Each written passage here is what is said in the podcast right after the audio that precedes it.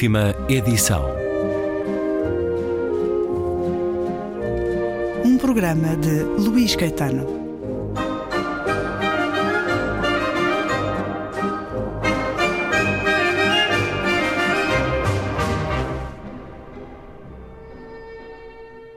Regresso à conversa com Catarina Ferreira de Almeida, tradutora de J.R.R. Tolkien, numa nova edição da trilogia O Senhor dos Anéis. O primeiro tomo, A Irmandade do Anel, está nas livrarias com a chancela Planeta, uma obra que marcou gerações, que foi adaptada ao cinema com um extraordinário sucesso. Já lá vão 20 anos da estreia dos filmes de Peter Jackson relativos ao Senhor dos Anéis. Depois ele fez o mesmo com o Hobbit. E vem aí, dentro de algum tempo, com a produção da Amazon, do Sr. Jeff Bezos, que tem muito dinheiro, uma nova série a partir de O Senhor dos Anéis de Tolkien, o que vai motivar claramente um retorno de leitores a esta obra, a estes três volumes. Julgo que Tolkien em vida não estava muito sensível à adaptação pelo cinema. Christopher Tolkien, o filho, não gostou das adaptações cinematográficas de Peter Jackson porque dizia que privilegiavam a ação e não deixavam de transparecer a filosofia. Na sua opinião, Catarina Ferreira de Almeida, há filosofia, há pensamento nesta obra? Sem dúvida. Eu diria mesmo que são raros os casos de autores como Tolkien, cuja obra escrita quase que é secundária em relação ao pensamento e ao, ao edifício mitológico que a precede.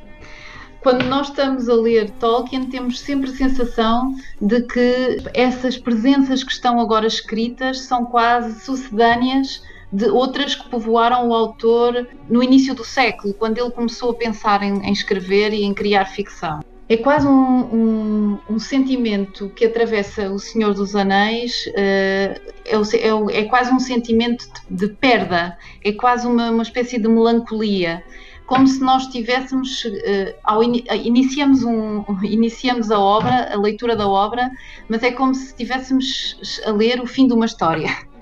E, e é curioso que quando ele no, no, ele no prefácio explica-nos um pouco isso, na medida em que quando começa a escrever O Senhor dos Anéis estava o pensamento dele e de, certa forma o coração dele como autor estava no Silmarillion e, e nessa e nessa mitologia nesse, nesse nesse compêndio de lendas que ele criou Uh, e que eram os pilares do seu edifício ficcional. E, no fundo, em pensamento, o Senhor dos Anéis está sempre a regressar a essas outras presenças, a essas outras entidades que, entretanto, desapareceram porque pertencem à primeira era da Terra-média. E nós, com o Senhor dos Anéis, já estamos no, na terceira era da, da Terra-média. Portanto, nós estamos constantemente a virar-nos para trás e a contemplar o passado. Portanto, eu, no, no, meu entender, penso que a Terra-média é quase um lugar assombrado. É, é, era essa a sensação que eu tinha quando estava, quando estava a ler O Senhor dos Anéis. É o grande palco do combate entre o bem e o mal? Também, mas é um lugar cheio de ruínas. Cada lugar hum. onde nós chegamos é um lugar com uma história. Muitas vezes já é um lugar abandonado, já é um lugar que, eh, que foi, que já não é. É um lugar deserto, eh, é, é um lugar que já teve a sua idade de, de, ouro, não é? E que já está em declínio. E, portanto, nós, claro que depois somos assaltados pela, pela, paisagem da Europa no fim da Segunda Guerra Mundial, não é? Que é uma paisagem de destruição e, e, e de ruína, e, e pensamos sem dúvida que há aqui este sentimento de perda, que, que é a Europa de luto, uh, está aqui, está presente, não é? Ele pode dizer que não, que não há alegoria, e claro que não há, e, e eu acredito que não haja, mas há, mas há um sentimento, e esse, e esse sentimento é, é, inescapável. Por exemplo, chegamos a Mória, a Irmandade do Anel, os vários uhum. elementos da, da Irmandade do Anel descem às profundezas de Mória, e Mória foi Casa Dune, até teve outro nome, porque lá está, os lugares têm diferentes nomes em diferentes épocas, em épocas de, de apogeu, em épocas de declínio. Casa Adum vem, a ser mais tarde Mória. Porquê? Porque Casa Adum era um dos grandes reinos dos anões, construída em profundidade, uh, eram as grandes minas dos anões, onde eles, onde eles conseguiram desenterrar seus, a, sua grande, a, sua grande riqueza, um dos, e depois entra em declínio e perde-se. E, e, eles, e a, quando a Irmandade chega a Mória e, e desce às profundezas de Mória, o que encontra é um reino deserto. É um, é um reino mergulhado na mais absoluta escuridão. E isto é, é, um, é, uma imagem que nos assalta em vários momentos do Senhor dos Anéis, esta imagem de um, de um tempo que já não é. Portanto, nós estamos constantemente a virar-nos para trás e a, e a constatar que tudo desapareceu. É um mundo onde se mergulha sempre. Quando nos tornamos leitores de Tolkien, é uma incursão de espeleologia numa mitologia tão complexa, numa cosmogonia detalhada, um universo com esses fantasmas que refere da Terra-média e um universo bélico também, que estará muito presente nos próximos uh, livros, nos próximos volumes eh, as batalhas, as armas, as formações militares. Imagino os particulares desafios para a tradução. Um texto que conheceu diferentes versões e revisões. Também aí o caráter especial, o caráter quase mitológico que esta obra adquiriu. Julgo que a sua tradução é da, é da versão de 2004, portanto, por alturas uhum. do 50 aniversário. Eh, se há livro que tem sido revisto e trabalhado ao longo de muitas décadas é este, O Senhor dos Anéis, de J.R.R. Tolkien. Ler aqui um pouco das palavras dele no prefácio à segunda edição. Esta história cresceu à medida que foi sendo contada, até se tornar uma crónica da Grande Guerra do Anel, com inúmeras alusões à história ainda mais antiga que a precedeu. Comecei a escrevê-la pouco depois da conclusão de O Hobbit e antes da sua publicação em 1937, mas não persisti na escrita desta sequela porque era minha intenção, antes de mais, completar e pôr em ordem a mitologia e as lendas dos dias antigos que já há alguns anos tinham vindo a ganhar forma.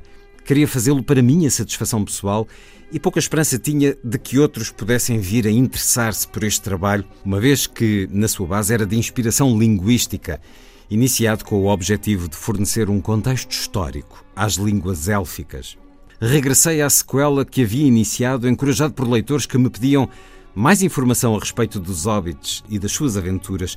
No entanto, a história inclinava-se de forma irresistível para o mundo mais antigo e tornou-se em certa medida um relato do seu fim e desaparecimento antes de o começo e o meio serem descritos. Este processo fora desencadeado durante a escrita de O Hobbit, no qual já havia algumas referências à matéria mais antiga, Elrond, Gondolin, os Elfos Superiores e os Orcs, assim como alusões inesperadas a assuntos mais nobres, mais profundos ou mais sombrios.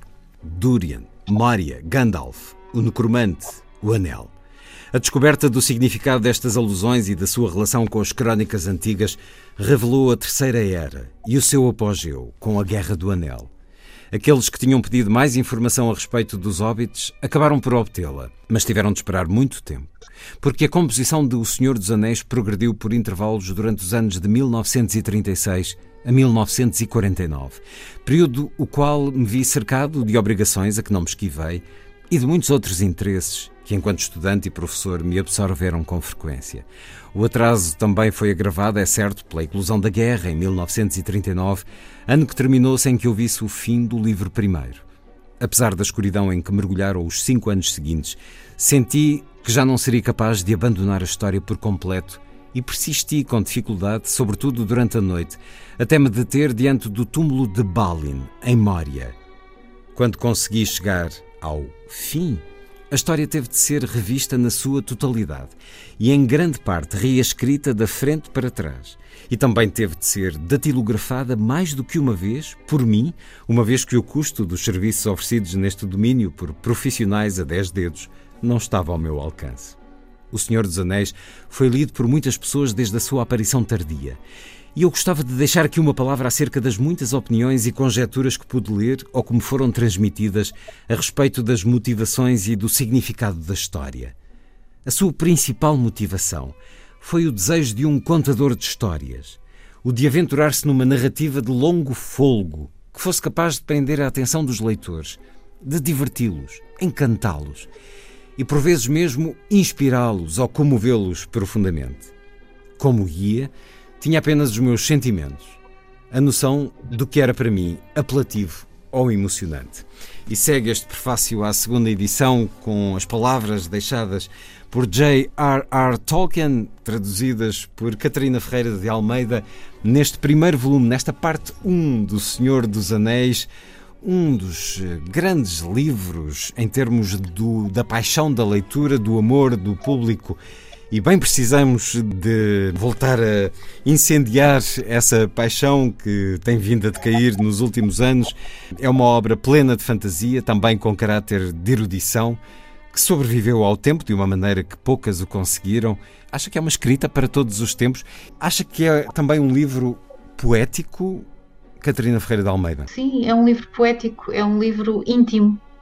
É um livro que consegue falar ao homem do, do nosso século eh, e conseguiu falar ao, ao homem do século anterior. Consegue encantar uma criança e consegue interessar um adulto Uh, é sobretudo a obra de um grande contador de histórias, um homem que acredita no valor da história.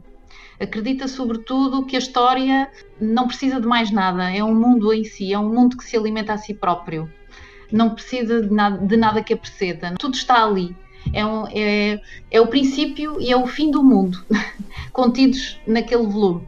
Uh, e, e, de facto, nisto, ele é um grande defensor da integridade do ficcionista não é? e da, da integridade da, da, ficção e da sua grande liberdade interna e da sua grande independência.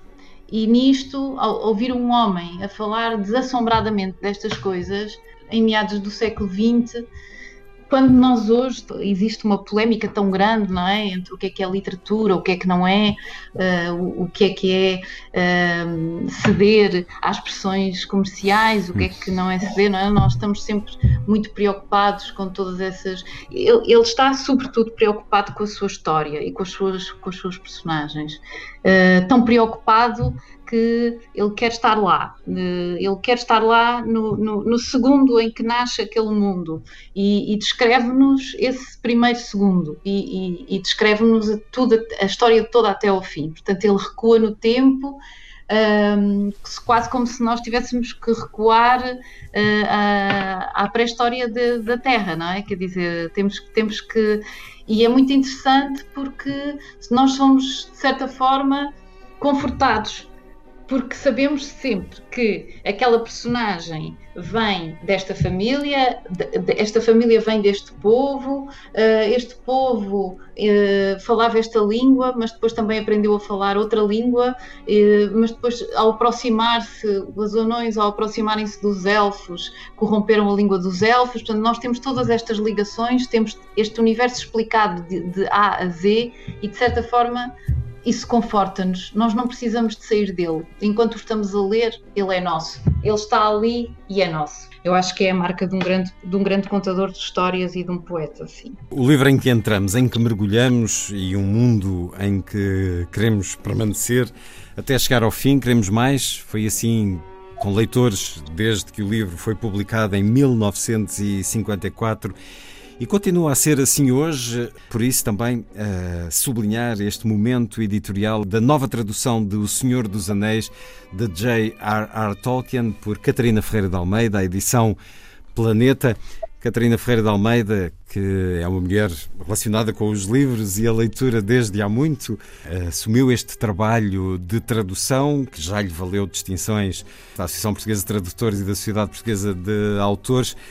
Eh, vive na Ilha Terceira, é um bom lugar para traduzir, nomeadamente para traduzir Tolkien, Catarina Feira de Almeida. Quando tento traduzir, tento criar silêncio à minha volta e, e, e traduzir a partir de um, de um, não lugar. Cada vez mais tento uh, que, que a, geografia seja essa. E, e, de facto, embora viva no campo e, e, numa ilha, numa freguesia rural e numa ilha, o silêncio continua a ser uma, uma busca incessante. É muito difícil. Nós tem, tem, temos uma tendência para, para criarmos ruídos múltiplos na nossa vida. E, e, e, somos constantemente assaltados por esses ruídos que invadem o nosso, o nosso espaço doméstico. Ainda há pouco tempo vi o filme The Sound of Silence, um filme muito interessante, em que uh, o, o, o, papel do protagonista era, era exatamente esse: identificar o ruído que nos atormenta no nosso cotidiano e que pode ser o de uma torradeira que não está a funcionar bem. E eu cada vez mais penso que a escrita e a tradução uh, são, são, são reféns desse, desse, desse sentimento de que nunca existe, nunca existe silêncio suficiente não é? nas nossas vidas. Agora, claro, uh, uma cidade pode ser um, um sítio extremamente silencioso uma casa, uma casa numa freguesia rural uh, é constantemente invadida por, eh, por, apelos da, por apelos da natureza e, por, eh, e, e, pelo movimento dos vizinhos, que não é igual ao, ao, aos vizinhos da cidade, que são mais, mais reservados, etc., mais cada um nas suas casas, etc. Eu não tenho saudades disso, não, não é uma, uma conversa nostálgica, mas é um bocadinho aquela tentação de desconstruir a imagem idílica de, de, de quem vive no campo, não? Quem vive no, no, campo vive no meio, no meio do ruído. Ainda, ainda ontem nos caiu um muro na, aqui, um muro de pedra de 20 metros que, que, caiu porque houve uma derrocada por causa das chuvas e enfim, isto não, não paras, um dia é uma coisa, outro dia, outro dia é outra. Mas sim, sim, isto é um, é um lugar privilegiado a muitos níveis, não é? O Senhor dos Anéis foi filmado na Nova Zelândia, mas há aí espaços, lugares nos Açores que não seriam de todo desadequados a algumas cenas da Terra-média. Catarina Ferreira de Almeida, que tem agora responsabilidade monumental, este trabalho extraordinário de dar uma nova tradução a O Senhor dos Anéis de J.R.R. Tolkien, a parte 1, A Irmandade do Anel, com uma capa com um desenho do próprio autor, cheio de enigmas, cheio de línguas élficas. Eh, está nas livrarias, os uh, dois volumes restantes, apesar deste ser uma história em seis livros que se condensam em três, os dois volumes restantes é assim geralmente que se publica em três volumes, uh, virão uh, ao longo do próximo ano, tal como essa escrita em nome próprio que referi, escrita de ficção. Catarina Ferreira de Almeida, muito obrigado por esta conversa na Antena 2, por este regresso também, voltarmos a dialogar à volta dos livros. Muito obrigada, Luís. Eu é que agradeço. Mais uma vez foi um prazer.